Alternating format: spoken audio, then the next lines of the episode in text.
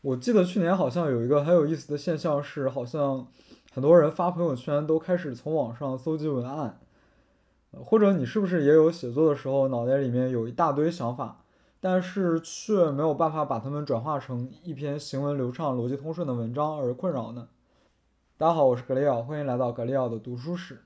本期视频我将带来一个方法，叫做九宫格写作法。它呢，就是帮助我们把写作这件事情化繁为简，甚至变得有趣。它主要是来自于《九宫格写作法》这本书。首先呢，其实写文章最关键的事情就是搜集信息。一篇好文章，只有具有扎实的信息，并且具有丰富的个人感受，才是能能够打动读者的。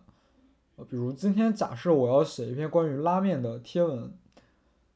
那么，假设我只是写我在饭田桥的小丸子吃了碗拉面，然后它很好吃，那这明显并不是一条好的贴文。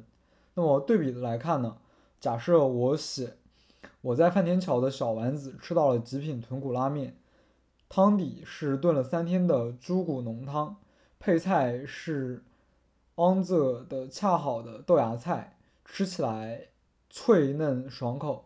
桌子上放有店家推荐的柚子胡椒，只需要撒上一点点柚子那清新的酸味，便让你眼前一亮。相信不用说，大家都知道后者是一篇更好的文章，而它的关键则在于后者具有更多的信息量，并且呢，它具有更加丰富的个人感受。而九宫格写作法呢，就是用来帮助我们获得更丰富的信息量以及个人感受的。呃，那么什么是九宫格写作法呢？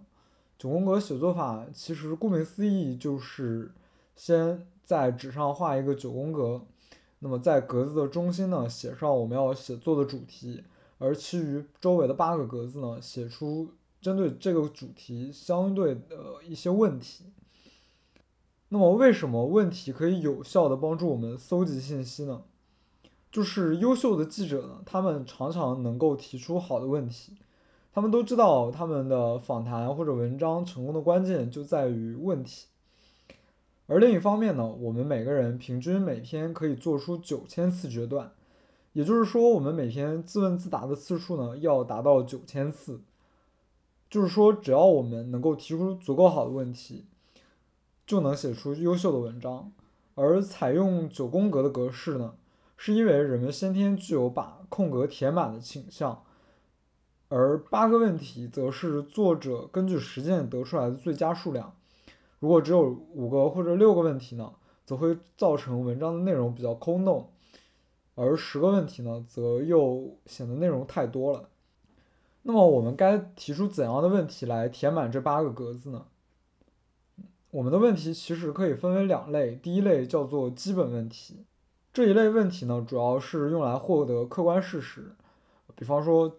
我今天吃的是什么拉面？我在哪里吃的拉面？以及我什么时候吃的拉面？呃，但只有客观事实的话，那么我们只能写出我中午去小丸子吃了碗拉面这样的文章。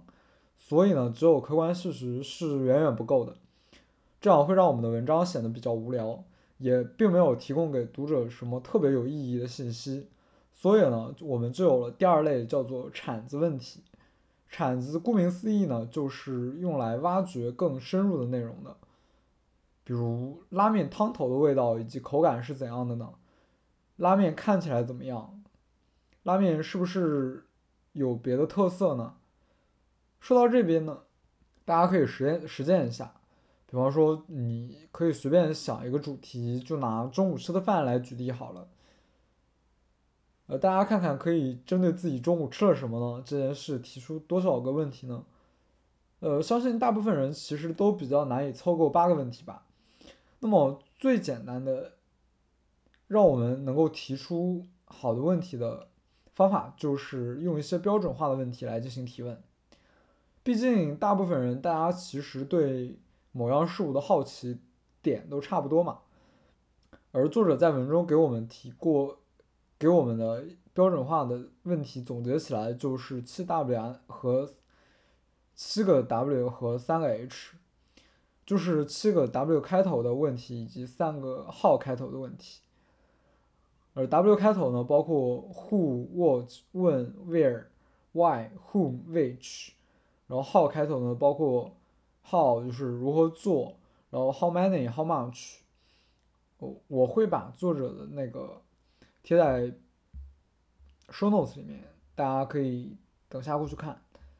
这些标准化的问题呢，能够让我们更好。那么有了高质量且数量足够的问题，我们就要回答我们的问题了。而回答问题呢，则是收集信息的过程。呃，可这个过程呢，它其实既关键又困难。而能够区分回答的种类呢，则能够帮我们化繁为简。我们用来回答问题的信息呢，主要分为外部信息和内部信息。内部信息呢，顾名其实是指我们自己产生的信息，而获得内部信息的主要方式，则是通过自我剖析，比方说我们的情感、感受以及价值观等。比方说刚才拉面的例子，啊，我对拉面的感受就是内部信息，而外部信息呢，则指来自于外部的资料。比方说，假设你今天要写一篇关于马拉松的文章。那么事先我们必须先通过外部渠道来调查关于马拉松的信息，那么外部的渠道呢，则包括书、互联网以及专业人士的建议等。那么现在我们用九宫格法获得了足够多的信息量，最后则是我们如何把我们的问题以及回答转为一篇好文章呢？作者在这里面有给到两条很实用的建议。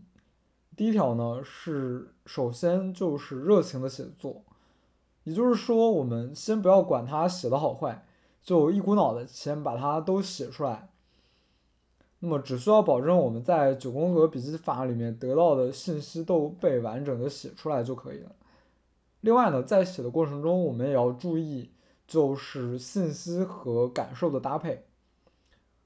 另外呢，则是要一气呵成的把文章写出来。第二条就是冷静的修改，就。村上春树说过：“好文章都是改出来的。”那么冷静的修改呢，主要是让我们去删除掉一些没用的信息，并且去理顺我们这个文章的章节顺序。最后，九宫格其实也可以当做我们去收集信息的天线。比方说，今天如果我们去日本旅行的话，我们可以通过实现九宫格法，事先列出我们想要观察的方面。比方说，你想要观察日本的历史以及他们的饮食文化，这可以让我们在旅行的时候呢，对相应的信息更加的敏感，让我们写朋友圈文案的时候，不至于只有写到风景很美，然后日本的美食很好吃这样的空洞无物的文案。呃，最后呢，九宫格写作法对于我来说，它是一个很棒的写作方法。